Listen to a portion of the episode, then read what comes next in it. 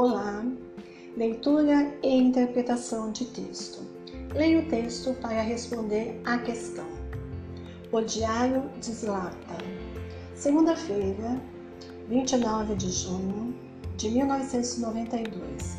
Dear Mimi, não aguento mais tiros de canhão, não aguento mais granadas caindo, nem mortos, nem desespero, nem fome, nem infelicidade, nem medo.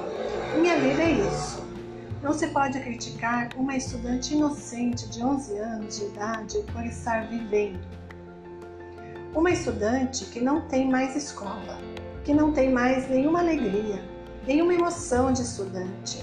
Uma criança que não brinca mais, que ficou sem amigas, sem sol, sem pássaros, sem natureza, sem frutas, sem, chocolates, sem balas, só com um pouquinho de leite em pó.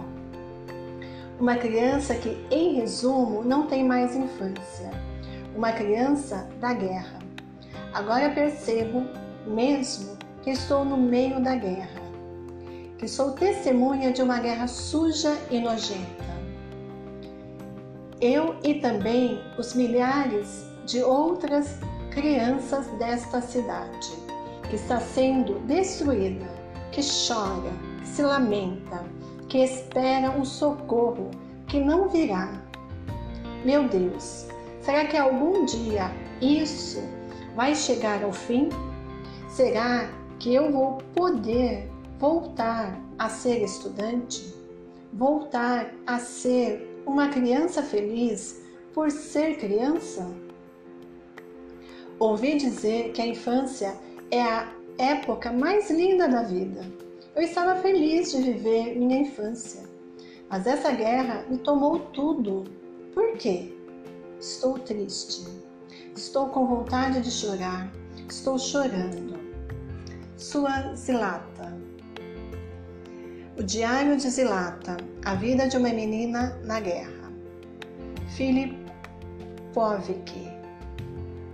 Questão 1. No trecho, meu Deus, será que algum dia isso vai chegar ao fim? A palavra sublinhada, isso, refere-se a letra A, dia, B, vida, C, guerra, D, medo. Leia o texto e responda a questão. O gato de botas. Quando o gato recebeu o que tinha pedido, calçou as botas animadamente. Colocou o saco às costas e meteu o pé no caminho, dirigindo-se a um campo agreste, onde ele sabia haver uma grande quantidade de coelhos. Ele se estirou no chão e esperou que algum coelhinho viesse meter-se no saco, procurando algo lá dentro.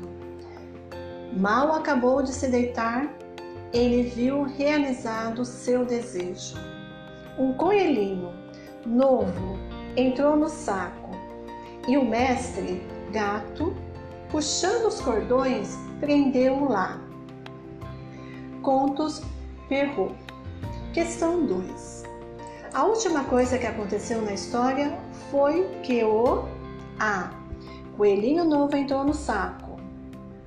B. O gato deitou no chão e esperou. C. Coelhinho foi preso pelo gato. D. Gato calçou as botas. Volta no texto, veja qual foi a última coisa que aconteceu e assinale a alternativa correta. A mão do poeta. O poeta tem mão de fada. Quando ele escreve, a caneta voa que nem borboleta, vira vareta encantada não é mais caneta, não, é varinha de condão. Poeta tem mão de obra, tijolo aqui, laje lá, cola rima, tira sobra. Encontra a palavra mágica, segura a letra, senão ela cai na contramão. Poeta também mão leve, rouba os sonhos infantis, sem plateia nem juiz mistura num caldeirão e ninguém diz que ele escreve versos de segunda mão. Xi, o livro virou jogo, parou na tela, Pois é, será que isso vai dar pé? É claro, poeta pega a onda, surfa, navega, põe essa mão no fogo. Põe essa mão na massa, no mousse, que o susto passa, cai na rede, cai na estrada, entra logo nessa teia, que uma tela não é nada para um poeta de mão cheia. Um verso de coração é sempre uma mão na roda, não fica fora de moda, não fica fora de mão. Poeta só dorme quando fica de mãos abanando. Não fique cheio de dedos, puxa um dedo de prosa, poeta da mais gulosa, que o leitor acorda cedo e não quer dormir mais não, quer ficar em boas mãos. Cantigamente, Léo Cunha. Questão 3. No trecho, quando ele escreve, a caneta voa que nem borboleta. Versos 2 e 3. Os termos sublinhados, caneta e borboleta, estabelecem relação de a caneta voa que nem borboleta. A caneta voa como borboleta. A. Causa. B. Comparação. C. Conformidade. D. Negação. A antiga Roma ressurge em cada detalhe. Dos 20 mil habitantes de Pompeia, só dois escaparam da fulminante erupção do vulcão Vesúvio, em 24 de agosto de 79 depois de Cristo.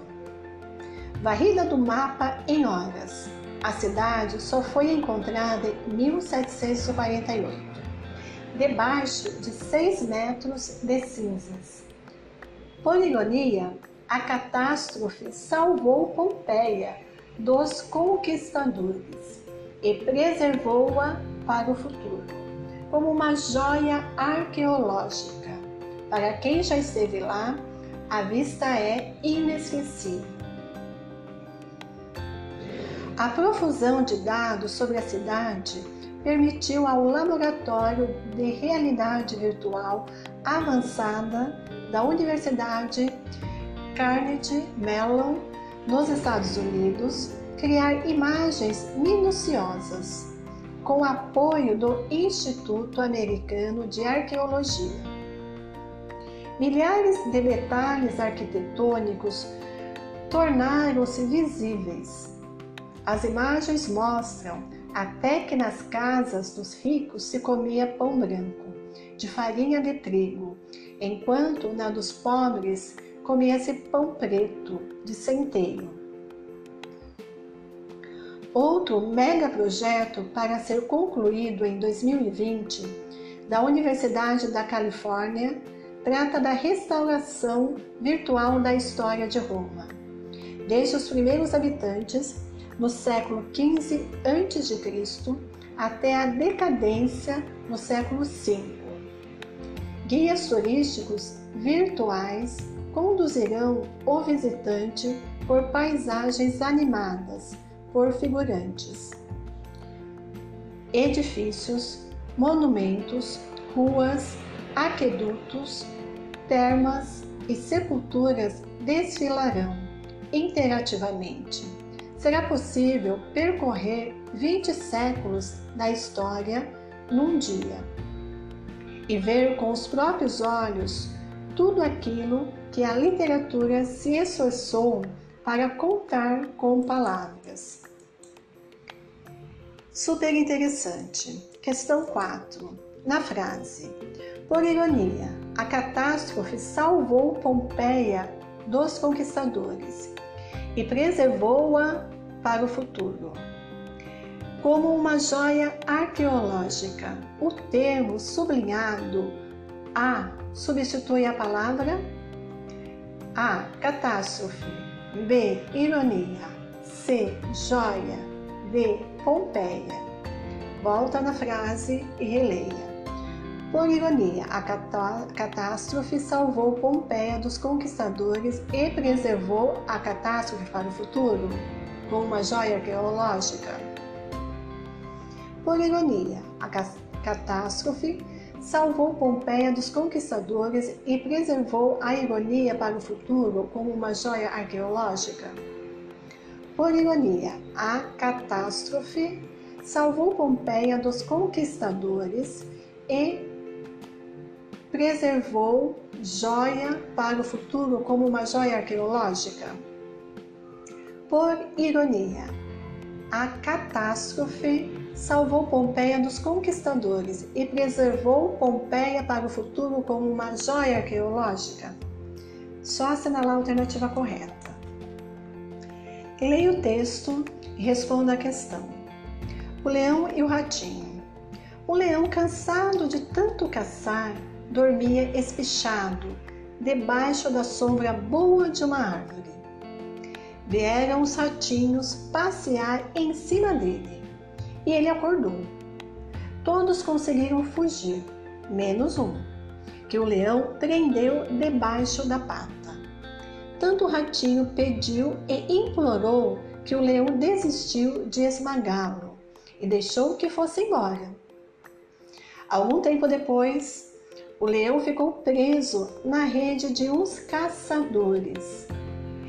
Não conseguindo se soltar, fazia a floresta inteira tremer com seus urros de raiva. Nisso apareceu o ratinho e, com seus dentes afiados, roeu as cordas e soltou o leão. Fábulas de Êxodo, questão 5. A moral mais apropriada para a fábula é A. Muitas vezes, o menor de nossos inimigos é o mais temível. B.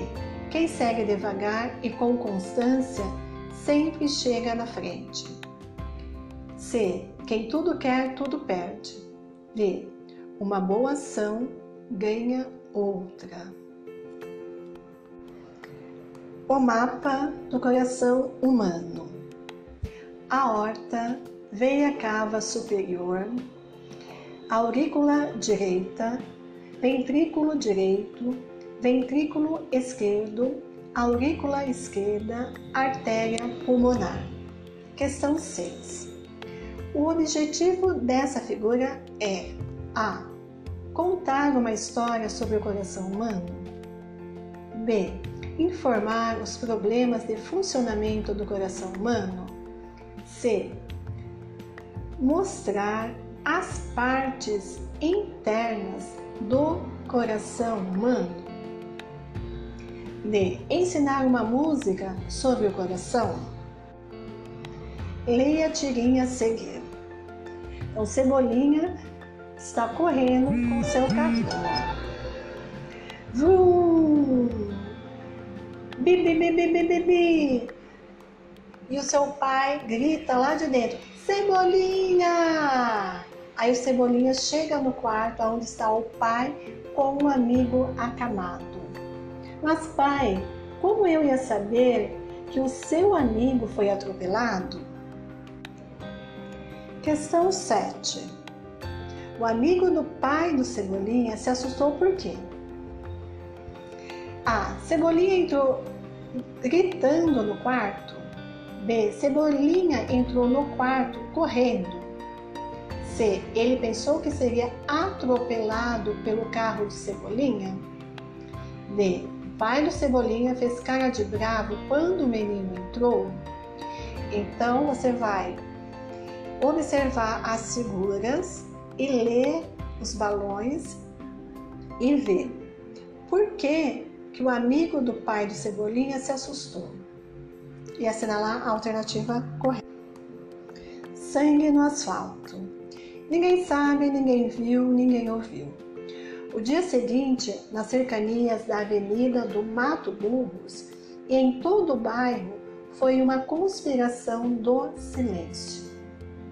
Sobras da guerra da noite anterior podiam ser vistas por todos os quatro quilômetros. Além do sangue, óleo na pista, frisos e pedaços de lanternas. Podiam-se ver centenas de bitucas de cigarros. cascos e latinhas de cerveja, papéis imundos com restos de hot dog. Polícia técnica, peritos, imprensa, autoridades de trânsito, todos no local. Do lado do palanque, a repórter da televisão Maria Cedilha esperava a câmera ser acionada para passar seu boletim ao vivo para um telejornal da tarde. Ajeitou seu cabelo loiros, arrumou a gola da camisa, ajeitou o blazer, molhou os lábios com a língua e soltou o verbo. Até agora, a polícia não tem pistas de quem foram os organizadores do racha na Avenida do Mata Burros, que terminou com a morte de três pessoas e ferimentos em mais oito. Wagner Coqueiro Pontes, o Vaguinho, filho do vereador Sheik e responsável pelo acidente, continua internado no Hospital Santa Rita de Cássia e está fora de perigo. Apesar de ter sido responsável direto pelo acidente, seu advogado garante ele foi fechado por outro racheiro de nome Edgar Almerindo de Souza, o índio, que está sendo procurado pela polícia. Apesar de mais de mil pessoas terem assistido ao racha de ontem à noite, a polícia ainda não conseguiu testemunhas dispostas a depor contra os acusados. Maria Cedilha, da Avenida do Mata Burros, direto para o telejornal. Assim que a moça terminou seu boletim e avisou ao câmera que iam embora, percebeu que estava sendo observada com olhares simpáticos pelo DJ Beisola que não fugiu às perguntas quando se aproximou. Você estava aqui ontem à noite? Estava, mas nem pense em mostrar minha cara. Maria Cedilha abaixou a cabeça, pegou a prancheta que estava na calçada, entrou no carro e foi embora. Beisola ficou ali olhando até o carro sair da avenida do Mata Burros, quando levou uma enorme tijolada no para-brisa. Com os vidros estilhaçados, o carro de reportagem arrancou a toda. E como sempre, ninguém sabe, ninguém viu, ninguém ouviu. Sempre no asfalto. Ricardo Soares. Questão 8. E como sempre, Ninguém sabe, ninguém viu, ninguém ouviu. O término do texto, com praticamente as mesmas palavras do início, reforça a tese de que a. A agressão dos malfeitores silencia até a imprensa. B. O criminoso sempre deixa pistas para a polícia. C. O poder do mal está presente em todas as partes. D. O silêncio do medo mantém a situação sem mudanças?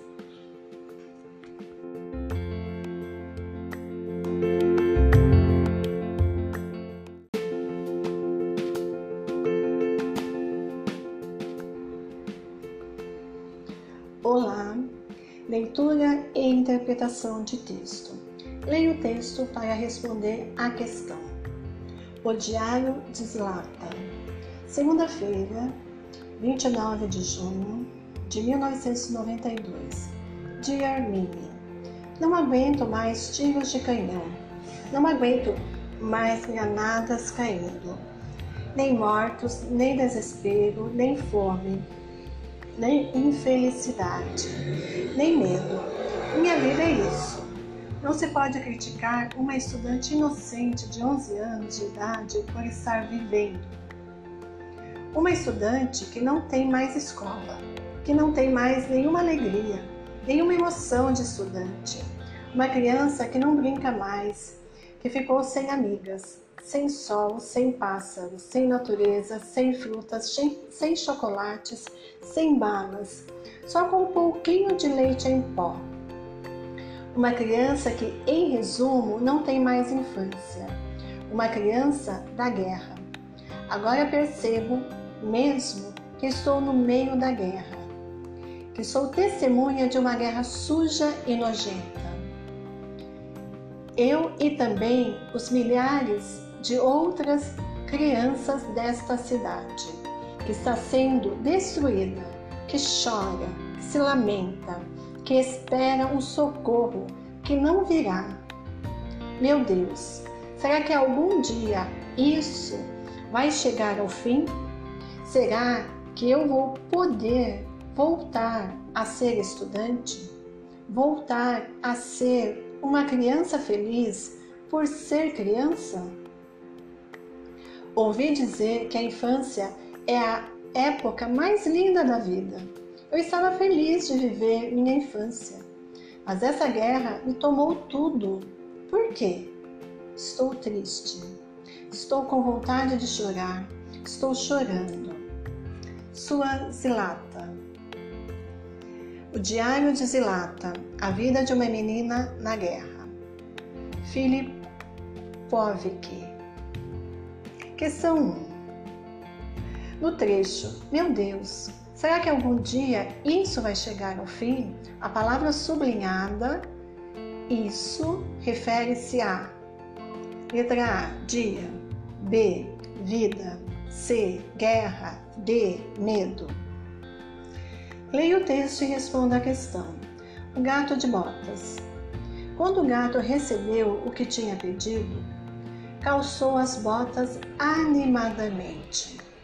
Colocou o saco às costas e meteu o pé no caminho, dirigindo-se a um campo agreste, onde ele sabia haver uma grande quantidade de coelhos. Ele se estirou no chão e esperou que algum coelhinho viesse meter-se no saco, procurando algo lá dentro. Mal acabou de se deitar, ele viu realizado seu desejo um coelhinho novo entrou no saco e o mestre, gato, puxando os cordões, prendeu-o lá. Contos Perro. Questão 2. A última coisa que aconteceu na história foi que o A. Coelhinho novo entrou no saco. B. O gato deitou no chão e esperou. C. Coelhinho foi preso pelo gato. D. Gato calçou as botas. Volta no texto, veja qual foi a última coisa que aconteceu e assinale a alternativa correta. A mão do poeta. O poeta tem mão de fada.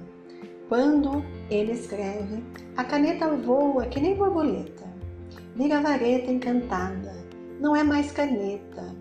Não, é varinha de condão. Poeta tem mão de obra, tijolo aqui, laje lá, cola rima, tira sobra. Encontra a palavra mágica, segura a letra, senão ela cai na contramão. Poeta também mão leve, os sonhos infantis, sem plateia nem juiz.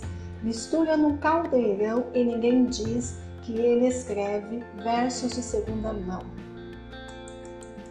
Xi, o livro virou jogo, parou na tela. Pois é, será que isso vai dar pé? É claro, o poeta pega a onda, surfa, navega, põe essa mão no fogo. Põe essa mão na massa, no mousse, que o susto passa, cai na rede, cai na estrada, entra logo nessa teia, que uma tela não é nada um poeta de mão cheia. Um verso de coração é sempre uma mão na roda, não fica fora de moda, não fica fora de mão. Poeta só dorme quando fica de mãos abanando. Não fique cheio de dedos, puxa um dedo de prosa, poeta da mais gulosa, que o leitor acorda cedo e não quer dormir mais não, quer ficar em boas mãos. Cantigamente, Léo Cunha. Questão 3. No trecho, quando ele escreve A caneta voa que nem borboleta. Versos 2 e 3.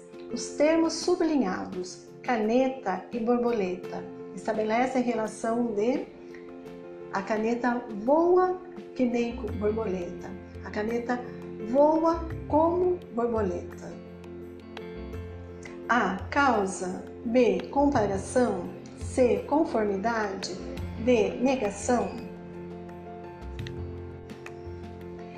A antiga Roma ressurge em cada detalhe. Dos 20 mil habitantes de Pompeia, só dois escaparam da fulminante erupção do vulcão Vesúvio, em 24 de agosto de 79 depois de Cristo. Varrida do mapa em horas, a cidade só foi encontrada em 1748, debaixo de 6 metros de cinzas. Por ironia, a catástrofe salvou Pompeia dos conquistadores e preservou-a para o futuro, como uma joia arqueológica. Para quem já esteve lá, a vista é inesquecível. A profusão de dados sobre a cidade permitiu ao Laboratório de Realidade Virtual Avançada da Universidade Carnegie Mellon nos Estados Unidos, criar imagens minuciosas, com apoio do Instituto Americano de Arqueologia. Milhares de detalhes arquitetônicos tornaram-se visíveis. As imagens mostram até que nas casas dos ricos se comia pão branco, de farinha de trigo, enquanto na dos pobres comia-se pão preto de centeio.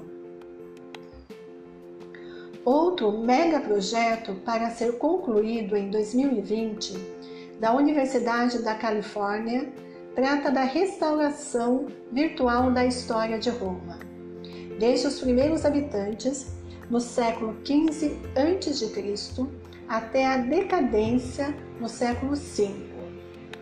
Guias turísticos virtuais conduzirão o visitante por paisagens animadas por figurantes, edifícios, monumentos, ruas, aquedutos, termas e sepulturas desfilarão interativamente.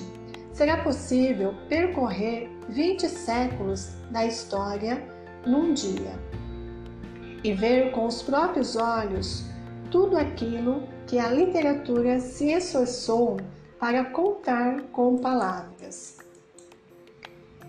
Super interessante. Questão 4. Na frase: Por ironia, a catástrofe salvou Pompeia dos conquistadores e preservou-a para o futuro. Como uma joia arqueológica, o termo sublinhado A substitui a palavra a. Catástrofe. B. Ironia. C. Joia. D. Pompeia. Volta na frase e releia. Por ironia, a catástrofe salvou Pompeia dos conquistadores e preservou a catástrofe para o futuro, com uma joia arqueológica. Por ironia, a catástrofe salvou Pompeia dos conquistadores e preservou a ironia para o futuro como uma joia arqueológica? Por ironia, a catástrofe salvou Pompeia dos conquistadores e preservou joia para o futuro como uma joia arqueológica? Por ironia, a catástrofe salvou Pompeia dos conquistadores e preservou Pompeia para o futuro como uma joia arqueológica? Só assinalar a alternativa correta. Leia o texto e responda a questão. O leão e o ratinho. O leão, cansado de tanto caçar, dormia espichado, debaixo da sombra boa de uma árvore. Vieram os ratinhos passear em cima dele e ele acordou. Todos conseguiram fugir, menos um. que o leão prendeu debaixo da pata. Tanto o ratinho pediu e implorou que o leão desistiu de esmagá-lo e deixou que fosse embora.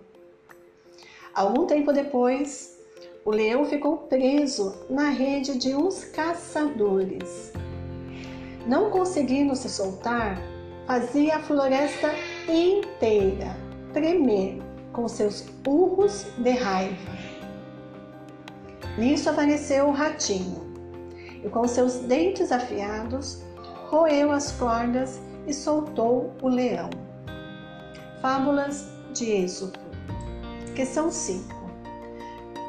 A moral mais apropriada para a fábula é: A.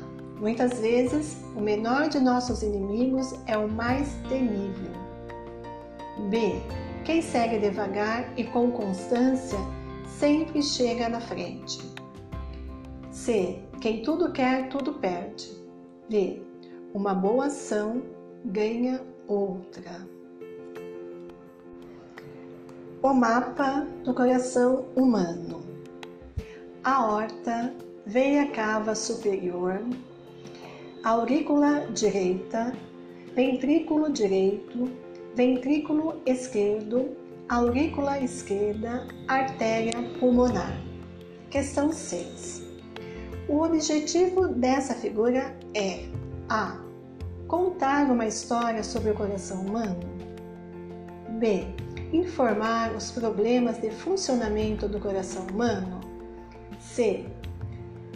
Mostrar as partes internas do coração humano. D. Ensinar uma música sobre o coração.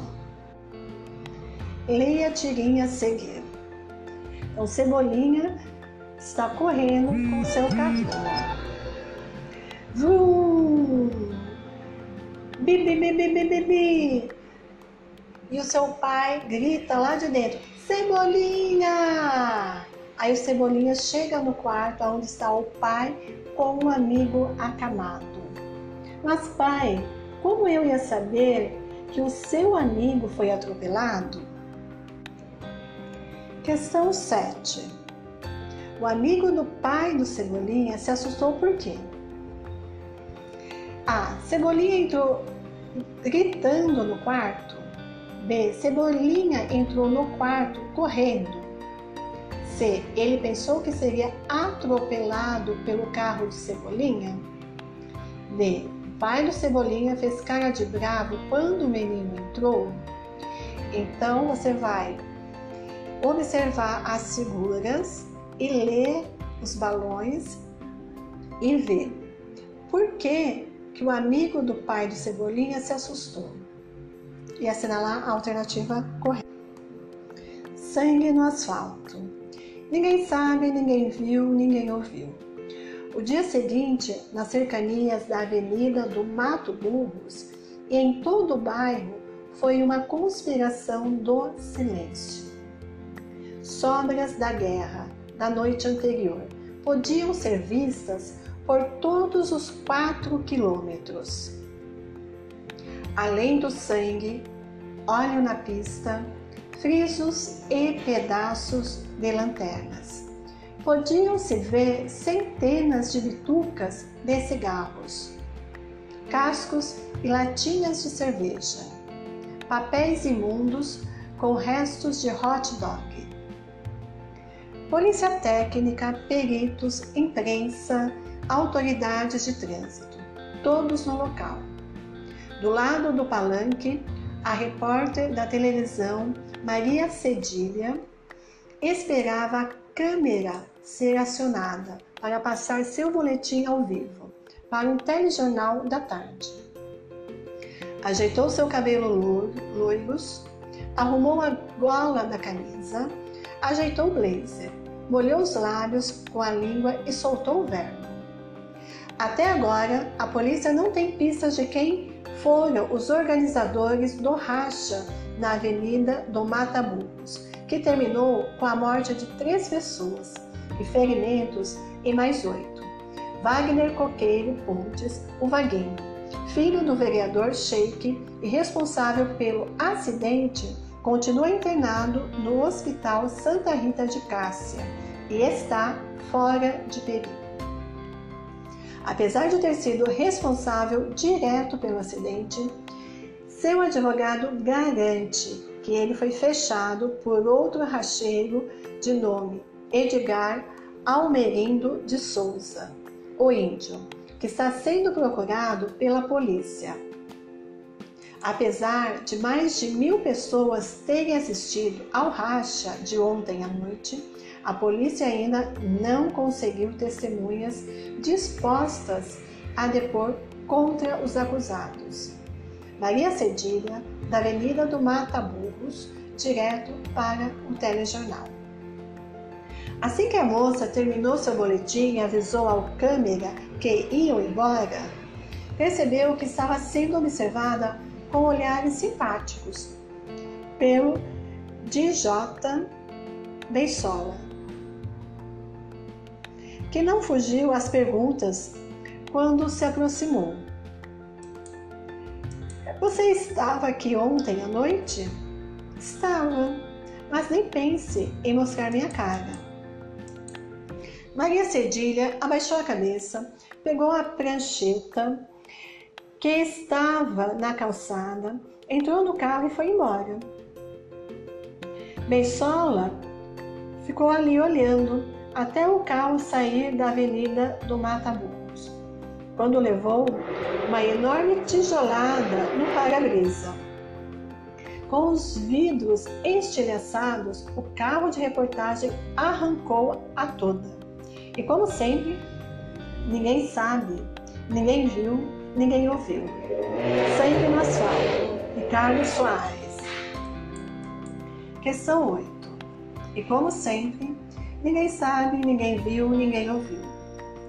O término do texto, com praticamente as mesmas palavras do início, reforça a tese de que a a agressão dos malfeitores silencia até a imprensa? B.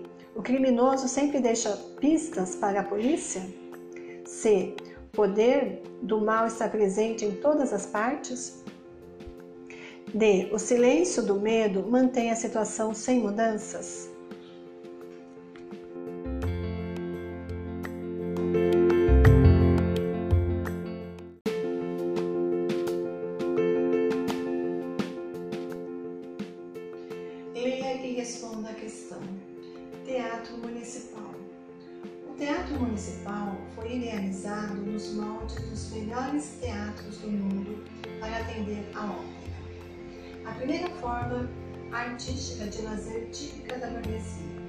em virtude do grande número de italianos que viviam em São Paulo.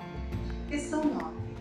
Sem modificar o sentido do texto, a expressão grifada pode ser substituída por em virtude pode ser substituída por a apesar do o Teatro Municipal foi idealizado nos moldes dos melhores teatros do mundo para atender a ópera, apesar do grande número de italianos que viviam em São Paulo. B. Depois do o Teatro Municipal foi idealizado nos moldes dos melhores teatros do mundo para atender a ópera, depois do grande número de italianos que viviam em São Paulo. C. O Teatro Municipal foi idealizado nos moldes dos melhores teatros do mundo para atender a ópera. Ou melhor, do grande número de italianos que viviam em São Paulo. D. Por causa do. O Teatro Municipal foi idealizado nos moldes dos melhores teatros do mundo para atender a ópera, por causa do grande número de italianos que viviam em São Paulo. Leia a piada a seguir. Mãe, jabuticaba tem asa? Não, por quê? Então acho que comi um besouro. Miguel, 7 anos, Belo Horizonte, Minas Gerais. Questão 10. Se a primeira fala do filho fosse dita por um narrador observador, a reescrita do trecho ficaria narrador observador. O narrador é quem nos conta a história. E o observador é quando o narrador ele observa e depois ele nos conta. Então, letra A. Se a primeira fala fosse contada por um narrador observador, como seria essa fala? Letra A. Mãe, o filho pergunta. Jabuticaba tem asa? B. O filho perguntou à mãe se jabuticaba tinha asa. C. Mãe, jabuticaba tem asa? Perguntou o filho. D. Perguntou o filho. Mãe, jabuticaba tem asa? Depois da morte do lobo, falou Alexandre. Cesária começou a aperrear-me, pedindo outro. Eu me encafifei. Onde é que vou arranjar isso, filha de Deus? Que arrelia! Alexandre e outros heróis, de Graciliano Ramos. Questão 11. As palavras destacadas aperrear-me, encafifei, arrelia, podem ser associadas a que uso de linguagem? A. A linguagem científica, pois indicam como Alexandre raciocina sobre a necessidade de precisar arranjar um outro bicho de estimação para a cesárea. B. A linguagem regional, pois são usadas frequentemente na região nordeste do Brasil. C. A linguagem marcada por estrangeirismos que não fazem parte do vocabulário da língua portuguesa. D. A gíria indicando que Alexandre é adolescente. Então aqui nós temos o que? Uma linguagem científica, como um texto que fala sobre o Covid-19. Uma linguagem regional. Uma linguagem marcada por estrangeirismo, palavras em inglês e francês gíria, mano, mina. Amigo. A palavra amigo abre-se com a gente e sabe guardar queixas e segredos. Chore a dor que é nossa. Faz festa na nossa alegria. O mundo seria mínimo, sem a menor graça, se não existisse a luz da palavra amigo. Pequeno dicionário poético humorístico ilustrado. Elias José. Questão 12. No texto, a expressão abre-se com a gente, verso 2, mostra um uso da linguagem A. científica, B. informal, C. literária, D. técnica. A educação faz milagre. Esse um número que faz com que a resposta do título acima seja a seguinte não faz milagre, mas quase.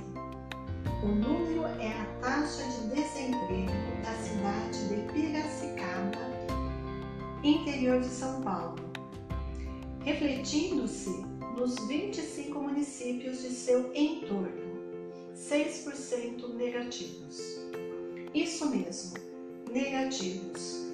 É raríssimo ouvirmos semelhante porcentagem Ocorre que lá se transformou num dos centros mundiais de inovação em energia alternativa, mais precisamente do álcool, gerando mais emprego do que a oferta de trabalhadores é capaz de suprir.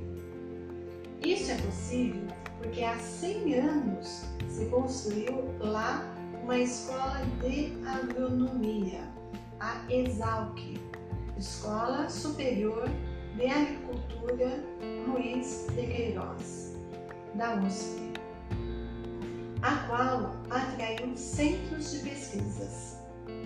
Nesse momento, a cidade está montando sofisticados arranjos produtivos para que se desenvolvam mais pesquisa e assim mais inovação, atraindo mais empresas Isso obriga mais formação de mão de obra, estabelecendo um círculo virtuoso. O que acontece em Piracicaba, assim como em alguns arranjos produtivos locais no Brasil, revela nosso custo por não investir no conhecimento e assim não estimular o espírito empreendedor.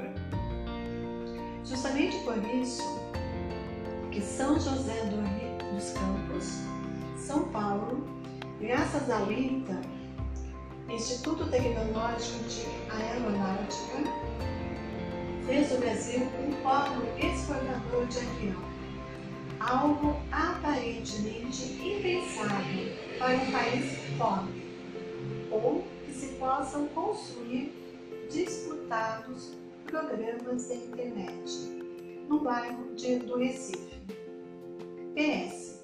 Coloquei no meu site www.dimenstai.com.br exemplos pelo Brasil de arranjos produtivos, além do caso de Piracicaba. E é o que mais é o que de mais sofisticado uma cidade pode desenvolver. Blog do Gilberto de Mestai. Questão 13. O trecho que revela a proposta de solução é apresentado pelo autor em A. O autor se vale de dois exemplos de experiências locais para explicar que o Brasil é um polo exportador. B. O Brasil não investe em educação porque não há polos, postos de trabalho para todos aqueles que procuram emprego. C. O que acontece em São José dos Campos e em Piracicaba são exemplos do que acontece em todo o Brasil. D. Os índices de desemprego diminuiriam se nossa produção fosse maior e mais qualificada. Para isso, é preciso investir em educação. Interior. Maninha, me mande um pouco do verde que te cerca, um pote de mel, meu coleiro cantor, meu cachorro veludo e uma jabuticabas. Maninha, me traga meu pé de laranja da terra. Me traga também um pouco de chuva com cheiro de terra molhada. Um gosto de comida caseira. Um retrato das crianças. E não se esqueça de me dizer como vai indo minha madrinha. E não se esqueça de uma reza forte contra o mal olhado.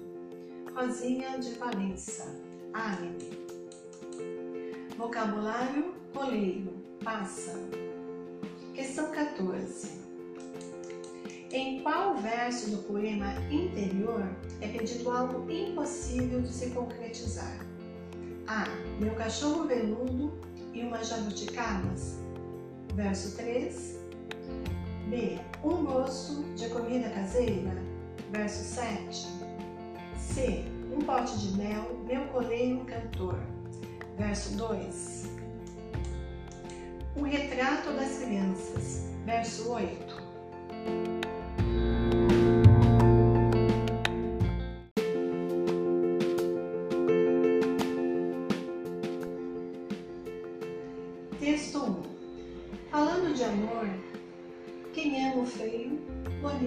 Parece. Ditado popular. Texto 2. Os bichos. Que coisinha fofa você vai observar a imagem, ler aqui a fala do hipopótamo. Questão 15. Cada um a seu modo, os textos 1 e 2 esquecem a ideia de que A. A aparência pode impedir uma relação amorosa. B. O amor confere beleza ao ser amado. C. O amor se submete a padrões de beleza determinados. D. O preconceito pode impedir uma relação de amor. Leia a tirina. A Mafalda, ela está andando na areia da praia e aí ela encontra uma estrela. Ela olha, observa a estrela, depois ela olha para o céu. E aí ela diz: caramba! Tirinha da Mafalda, J.S. Lavado. Questão 16. A tirinha é engraçada porque a menina. Pensa que a estrela caiu do céu B. Encontra uma estrela no mar. C. Passeia pela areia na praia. D. Acha que vai chover? Big Bang não é o nome de um relógio, mas de um sino de 14 toneladas que anuncia as horas em Londres, na Inglaterra. Por sinal, as mais exatas de todo o mundo. O relógio do Big Bang é o maior da Grã-Bretanha e nunca se atrasou desde que começou a funcionar. Em maio de 1859, ele tem 7,5 metros de diâmetro. Para se ter uma ideia do tamanho desse relógio, o ponteiro dos minutos mede 4,25 metros de comprimento. Correio Brasiliense Questão 17. A informação que corresponde à ideia de que o Big Bang não é o nome de um relógio é A. O ponteiro dos minutos mede 4,25 metros. B. Big Bang é o nome de um sino de 14 toneladas. C. O relógio do Big Bang é o maior da Grã-Bretanha. D. Ele tem 7,5 metros de diâmetro. Então, a Big Bang não é o nome de um relógio, mas é o nome do quê? Leia o texto. Museu em casa. Você se amarra em dinossauros e em outras criaturas pré-históricas? Então, que tal visitar, sem sair de casa, uma exposição sobre esses habitantes do passado? Parece impossível? Pois saiba que o Museu Nacional da Universidade Federal do Rio de Janeiro inaugurou na internet a mostra Dinos Virtuais, que apresenta com exclusividade fósseis de 23 espécies de animais com coluna vertebral. Então, texto disponível no site do O Tempo. Questão 18. A expressão dinos virtuais está destacada no texto porque é A. O nome de um fóssil. B nome próprio de dinossauro? C. O nome da exposição de fósseis? D. Uma atração exclusiva da universidade? Assembleia dos Ratos. Um gato de nome Faro Filho deu de fazer tal destroço na rataria de uma casa velha que os sobreviventes, sem ânimo de sair das tocas, estavam a ponto de morrer de fome. Tornando-se muito sério o caso, resolveram reunir-se em assembleia para o estudo da questão. Aguardaram para isso certa noite em que Faro Fino andava aos miados pelo telhado, fazendo sonetos à lua. Acho, disse um deles, que o meio de nos defendermos de faro fino é lhe atarmos um guizo ao pescoço. Assim que ele se aproxime, o guizo o denuncia e pomos ao fresco a tempo. Palmas e bravos saudaram a luminosa ideia. O projeto foi aprovado com delírio. Só votou contra o rato casmudo que pediu a palavra e disse: está tudo muito direito. Mas quem vai amarrar o guizo no pescoço de faro fino?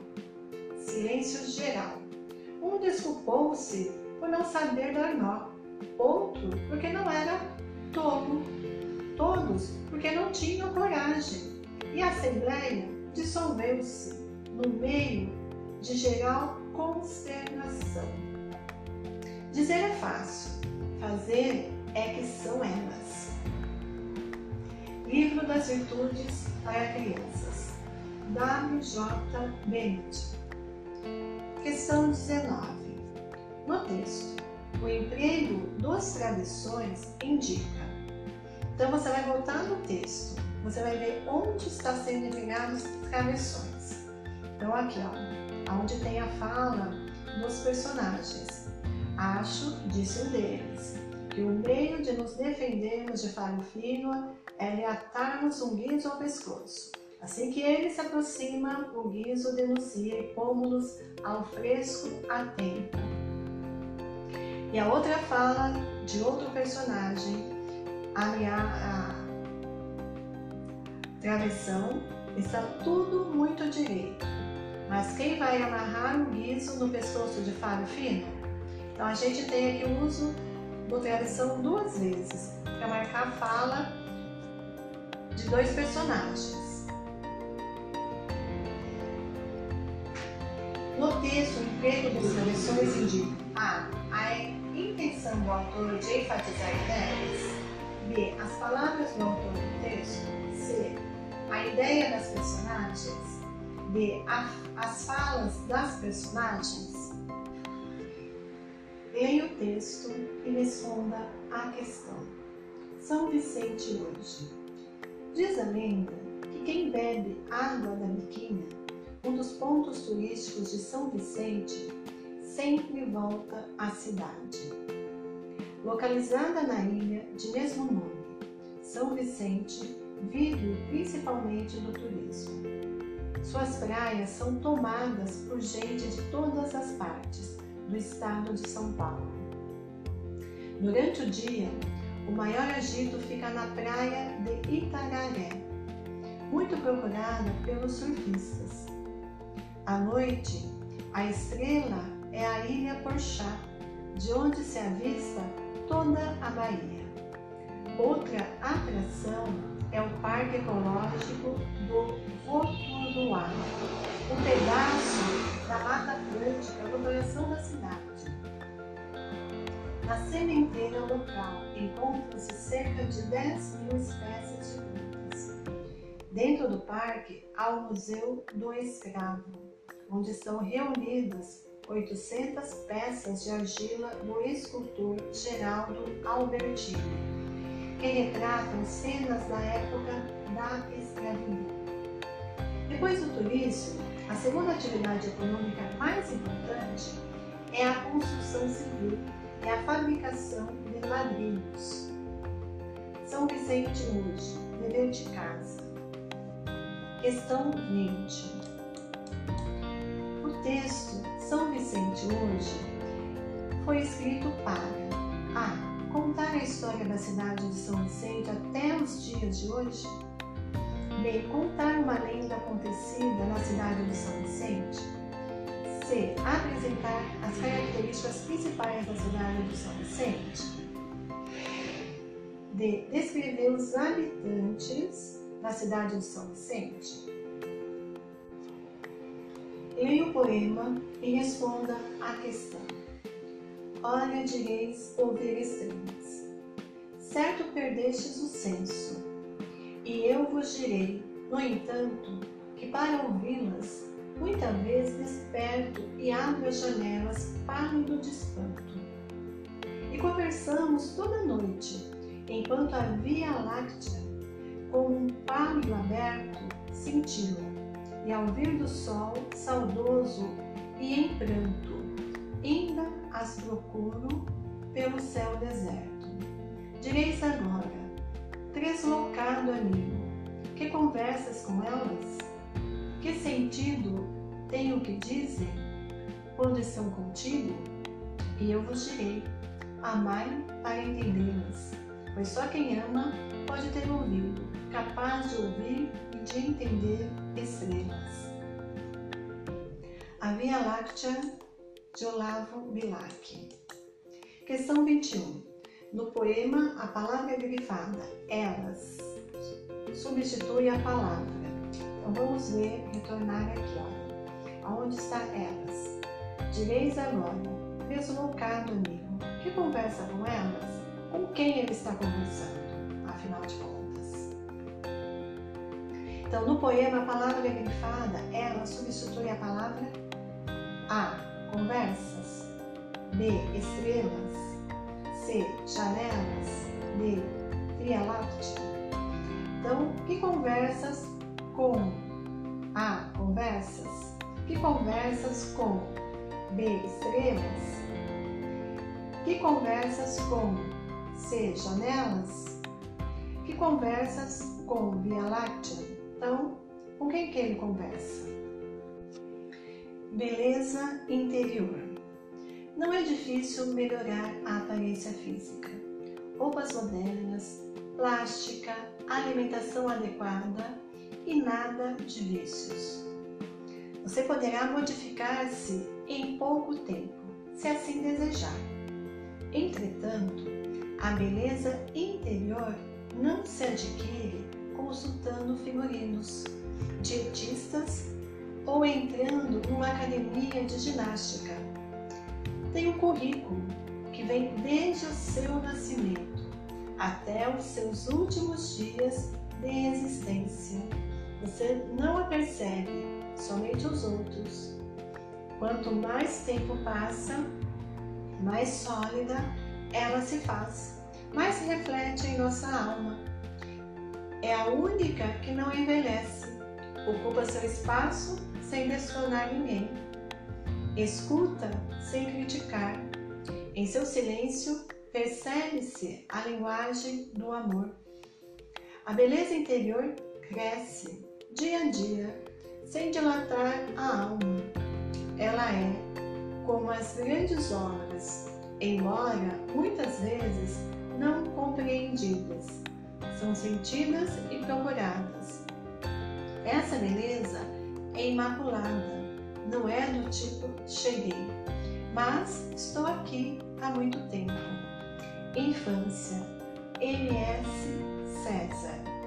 Vocabulário, currículo, programação total ou parcial de um curso ou de matéria a ser examinada. Imaculada, que inocente, sem pecado, sem manchas Questão 22. A ideia principal defendida no texto é a de que a, aparência física pode ser melhorada por meio de cuidados especiais. B. A beleza interior está na essência, não na aparência física das pessoas. C. As grandes obras de arte se assemelham à beleza interior do ser humano. D. Os recursos tecnológicos contribuem para o desenvolvimento da beleza interior.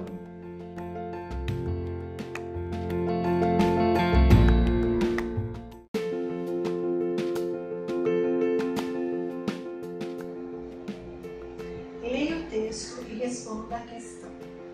A costureira das fadas. Depois do jantar, o príncipe levou Narizinho à casa da melhor costureira do reino. Era uma aranha de Paris que sabia fazer vestidos lindos, lindos até não poder mais. Ela mesma tecia a fazenda, ela mesma inventava as modas. Dona Aranha disse o príncipe: Quero que faça para esta ilustre dama o vestido mais bonito de todo mundo. Vou dar uma grande festa em sua honra e quero vê-la deslumbrar a corte. Disse e retirou-se. Dona Aranha tomou a fita métrica e, ajudada por seis aranhinhas muito espertas, principiou a tomar as medidas.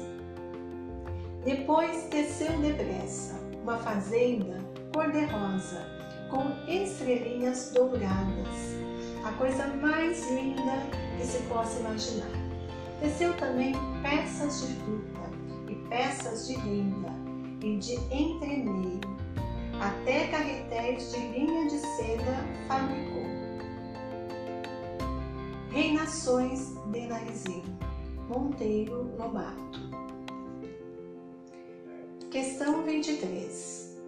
No trecho, uma fazenda cor-de-rosa. A palavra destacada, fazenda, tem o sentido de A. Conjunto de bens. B. Extensa propriedade rural. C. Pano, tecido. D. Mercadoria, gênero. Então você volta no texto e pelo contexto você vai descobrir o significado da palavra fazenda aqui nesse texto. Então, uma fazenda é, depois teceu depressa, uma fazenda cor-de-rosa. Então, teceu, ela teceu uma fazenda. Então, o que, que vem ser fazenda aqui? A máquina maluca. A máquina fazia tudo mesmo. Acendia e apagava as luzes da rua. Fazia os ônibus andarem para baixo e para cima. Fazia pão e engarrafava o leite. Fazia os aviões subirem e descerem. Controlava a água das casas e os elevadores dos prédios.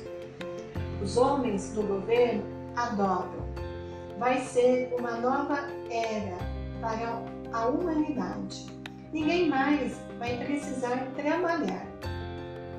Viva o professor Batista, o maior cientista. E a máquina começou a trabalhar e todo mundo começou a vadiar. Os cinemas ficaram cheios, os parques de diversão também, mas a máquina começou a ficar exigente. Com sua voz rouca de máquina, ela dizia: Eu quero que me tragam 20 mil latas de goiabada. Mais que depressa, iam buscar as latas de goiabada e traziam para a máquina. Eu quero mil litros de perfume francês. Viravam o país inteiro para arranjar o perfume.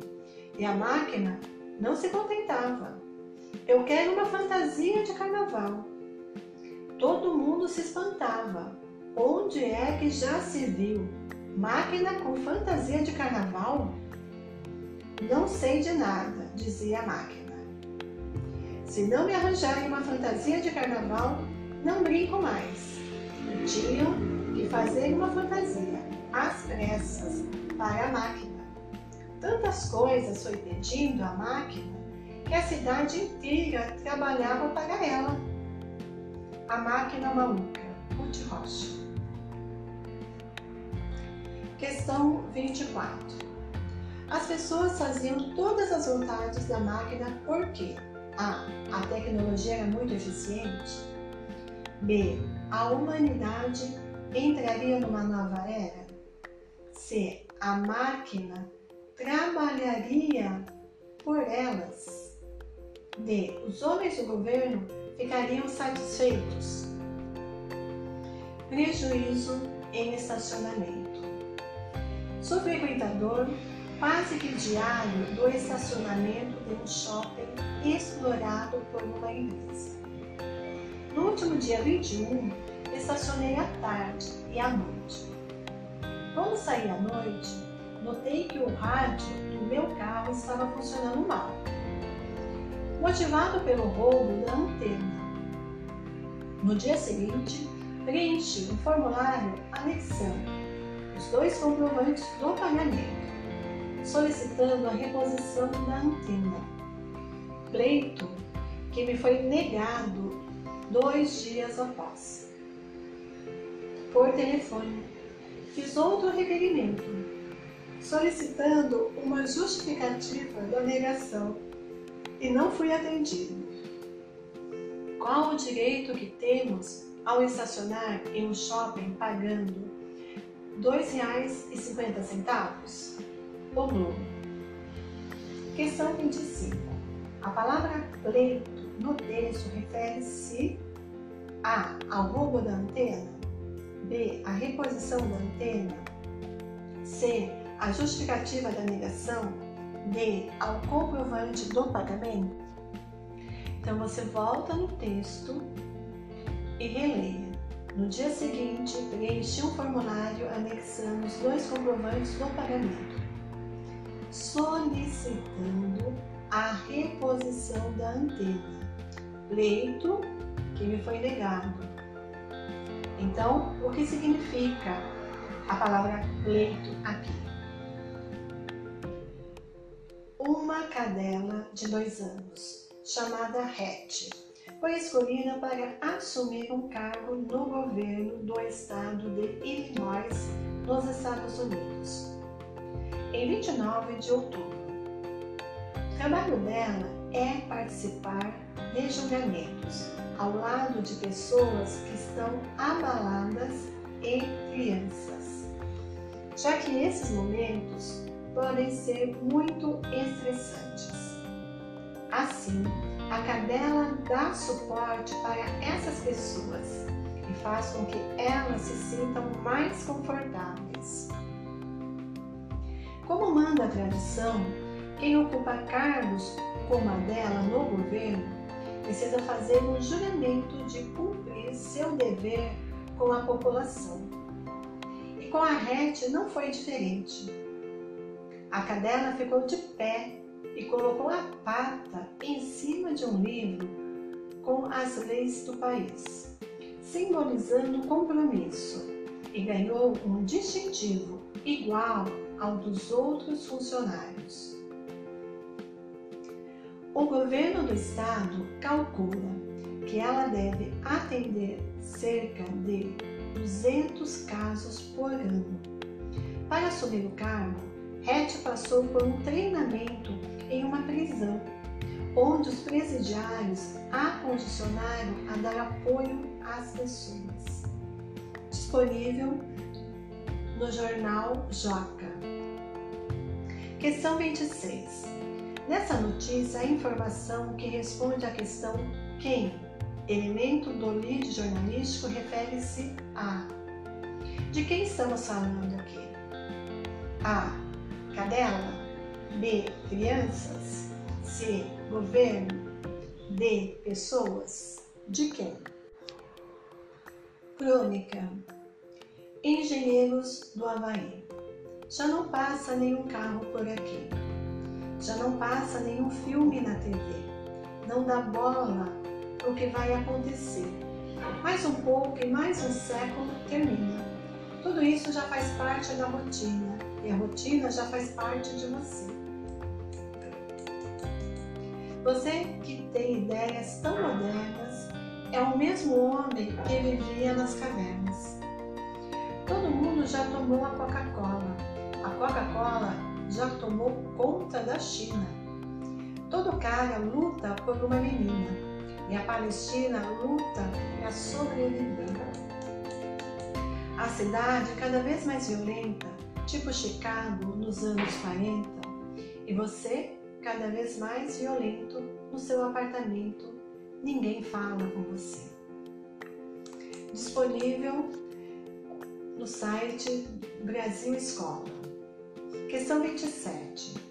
A característica do gênero crônica que justifica o título dado à canção é o que deveria ser uma crônica? A crônica ela é uma história baseada em fatos reais.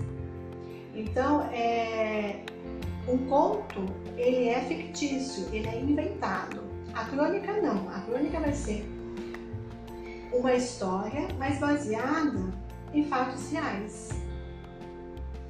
Então, a característica do gênero crônica que justifica o título dado à canção é.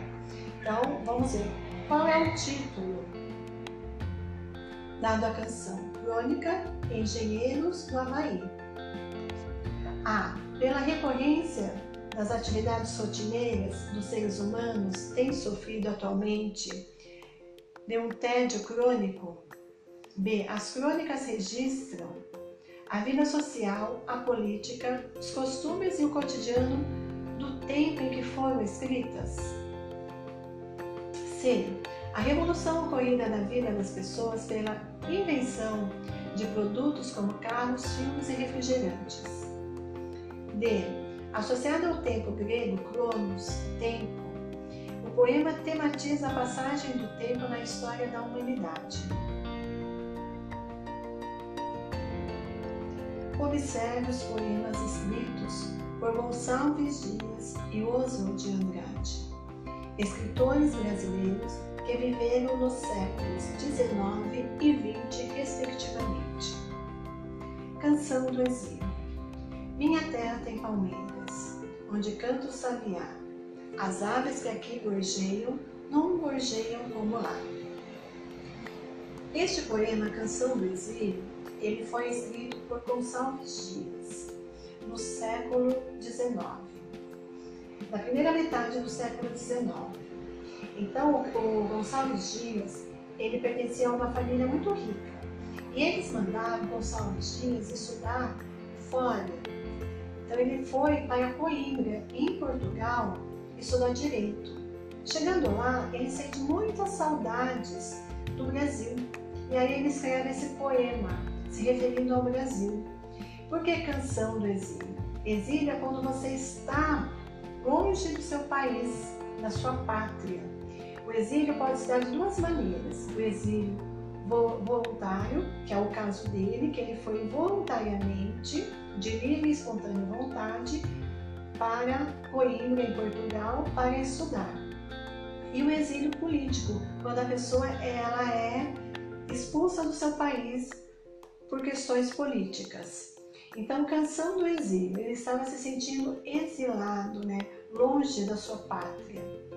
Aí ele diz: Minha terra tem palmeiras, onde canto o sabiá. Então, ele está falando aqui do Brasil. As aves que aqui gorjeiam, quer dizer, as aves que cantam lá em Portugal, não cantam como no Brasil. Então, ele faz uma comparação de Portugal com o Brasil. Canto de regresso à pátria. Minha terra tem palmares, onde gorjeia o mar. Os passarinhos daqui não cantam como os de lá. Oswald de Andrade. Aqui, o Oswald de Andrade, ele faz uma poesia que conversa com a poesia do Gonçalves Dias. Né? É, são poesias que têm aí uma intertextualidade, elas se conversam entre si e elas são até parecidas. Vocabulário: exílio, afastamento voluntário ou obrigatório de um contexto social. Gorjear, emitir sons melodiosos, ave, é o canto dos pássaros.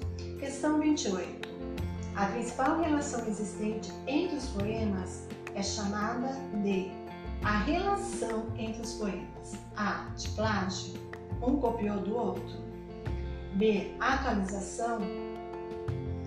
C. Comparação. D. Intertextualidade. Há uma conversa entre os dois textos. O Ministério da Agricultura Pecuária e Abastecimento, MAPA, disse que ainda não há indicação de que a nuvem de gafanhotos que se encontra no território argentino esteja se deslocando para o Brasil. Segundo a pasta, monitoramento realizado ontem, 20, pelo Serviço Nacional de Sanidade e Qualidade Agroalimentar da Argentina, Senasa, informou que a nuvem se deslocou da província argentina de Corrientes para Entre Rios e está a 100 quilômetros do município gaúcho de Barra do Paral, Paraí, na fronteira com o Uruguai. Havia expectativa de que com as temperaturas mais altas, os gafanhotos pudessem chegar ao Rio Grande do Sul a partir da próxima quarta-feira, 22 de julho. Embora não representem um risco direto para os seres humanos, os gafanhotos podem, em grupo, causar grandes prejuízos, devorando plantações em questões de horas. O Ministério disse que o monitoramento indica que a nuvem de gafanhotos continua se deslocando lentamente em território argentino, sem previsão de que alterações climáticas possam favorecer o seu direcionamento rumo ao Brasil. Então, texto disponível no site Agência Brasil. Questão 29. O assunto principal tratado nessa notícia é a. O lento deslocamento dos gafanhotos de Corrientes a Entre Rios, ambas províncias argentinas. B. As altas temperaturas podem favorecer o distanciamento da nuvem de gafanhotos ao Brasil. C. A observação a respeito da possível chegada da nuvem de gafanhotos à região sul do Brasil. D. O prejuízo econômico que gafanhotos podem causar, já que devastam a lavoura dos países. Leia a entrevista feita com o escritor Cláudio Fragata, um dos vencedores do Prêmio Jabuti edição 2014. Qual foi seu primeiro livro? Ele chama As Filhas da Gata de Alice Moram Aqui. Nele, as crianças da história estão lendo Alice no País das Maravilhas, do autor britânico Lewis Carroll. E as filhas da gata da Alice saltam do livro e vão viver com as crianças. Elas ficam em dúvida se devem devolver os animais para o livro ou se ficam com elas. Conte sobre o livro Alfabeto escalafobético, que venceu o prêmio Jabuti. A ideia veio da editora Jujuba. Quando eles pediram que eu fizesse um livro sobre o alfabeto, achei a ideia sem graça. Então, sugeri um alfabeto diferente dos que já tinha, tinham sido feitos. Queria usar todas as formas poéticas, com uma poesia concreta que brinca com os sons das palavras. A letra E do livro, por exemplo, tem uma tromba de elefante. Para mim, a criação tem tudo a ver com liberdade. Se você não é livre para criar, fica muito difícil. E eu sempre quero que um livro seja diferente do outro texto disponível no jornal Joca. Questão 30. O objetivo dessa entrevista é A. Coletar informações sobre o trabalho de um escritor. B. Validar informações sobre o mercado editorial brasileiro. C. Confirmar declarações veiculadas anteriormente ao autor. D. Mostrar que a história que histórias são escritas a partir de outras histórias. Comida de qualidade para todos. O acesso regular e permanente a alimentos saudáveis é um direito básico do ser humano. Apesar disto, quase um bilhão de pessoas no mundo passa fome. No Brasil, no caso do Brasil, há regiões onde ainda são encontrados casos de desnutrição, principalmente infantil. As políticas públicas de geração de renda e emprego, o investimento nas áreas de saúde, educação e segurança pública são fundamentais para garantir que no futuro o número maior de cidadãos tenha acesso à alimentação adequada, segura e de qualidade diz a nutricionista. Texto disponível no site da Fiocruz Fiojovem. Questão 31. No texto, teve em destaque, apesar disto, em relação à frase anterior. Então, no texto, o termo em destaque em relação à frase anterior. A. Conclui a ideia expressa. B. Explica a ideia expressa. C. Justifica a ideia expressa. D. Contrapõe a ideia expressa. Então, a, o termo destacado é apesar disto.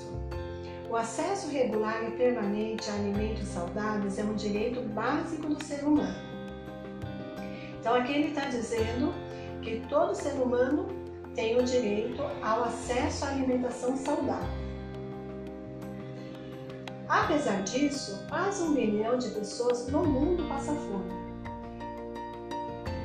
E em seguida, ele fala que há pessoas que passam fome no mundo. Então, apesar disso, vai introduzir uma ideia contrária, oposta ao que foi falado anteriormente. Há quem pense que diversificar a alimentação significa consumir produtos exóticos de lugares distantes. Mas além de não ser a única forma de variar o paladar e estar bem nutrido, este comportamento pode gerar danos ao meio ambiente e ameaçar espécies de extinção. Uma alternativa sustentável é consumir alimentos locais para seguir a recomendação de comer diariamente cinco tipos de frutas ou vegetais, de cores diferentes. Muito se fala em lixia, mas poucos conhecem pitomba, pitanga ou sapoti. Não sabemos dos alimentos da nossa cidade, das nossas frutas, explica a nutricionista Ana Cecília Queiroz de Medeiros, professora da Universidade Federal do Rio Grande do Norte, UFRN. Não é preciso usar novos ingredientes para variar a refeição. Basta mudar a apresentação e o modo de preparo. Arroz e feijão, por exemplo, podem ser preparados de diferentes maneiras. O mesmo acontece com a mandioca, outro alimento típico brasileiro. Texto disponível no site da Fiocruz Fiojovem. Questão 32. A palavra-chave que define a ideia principal desse artigo de divulgação científica é A. Ingredientes exóticos. B. Frutas sustentáveis. C. Variação alimentar. D. Paladar refinado. Qual é a palavra-chave que define a ideia principal? Qual é a ideia principal desse texto? Bom, terminando, você volta, reveja todas as questões e perceba se você conseguiu responder tudo de acordo conforme você gostaria de ter respondido se não, você releia de novo o texto até você entender e conseguir achar a resposta que você considera adequada para a questão. Terminando, você vai finalizar a sua atividade, a sua prova. Bons estudos!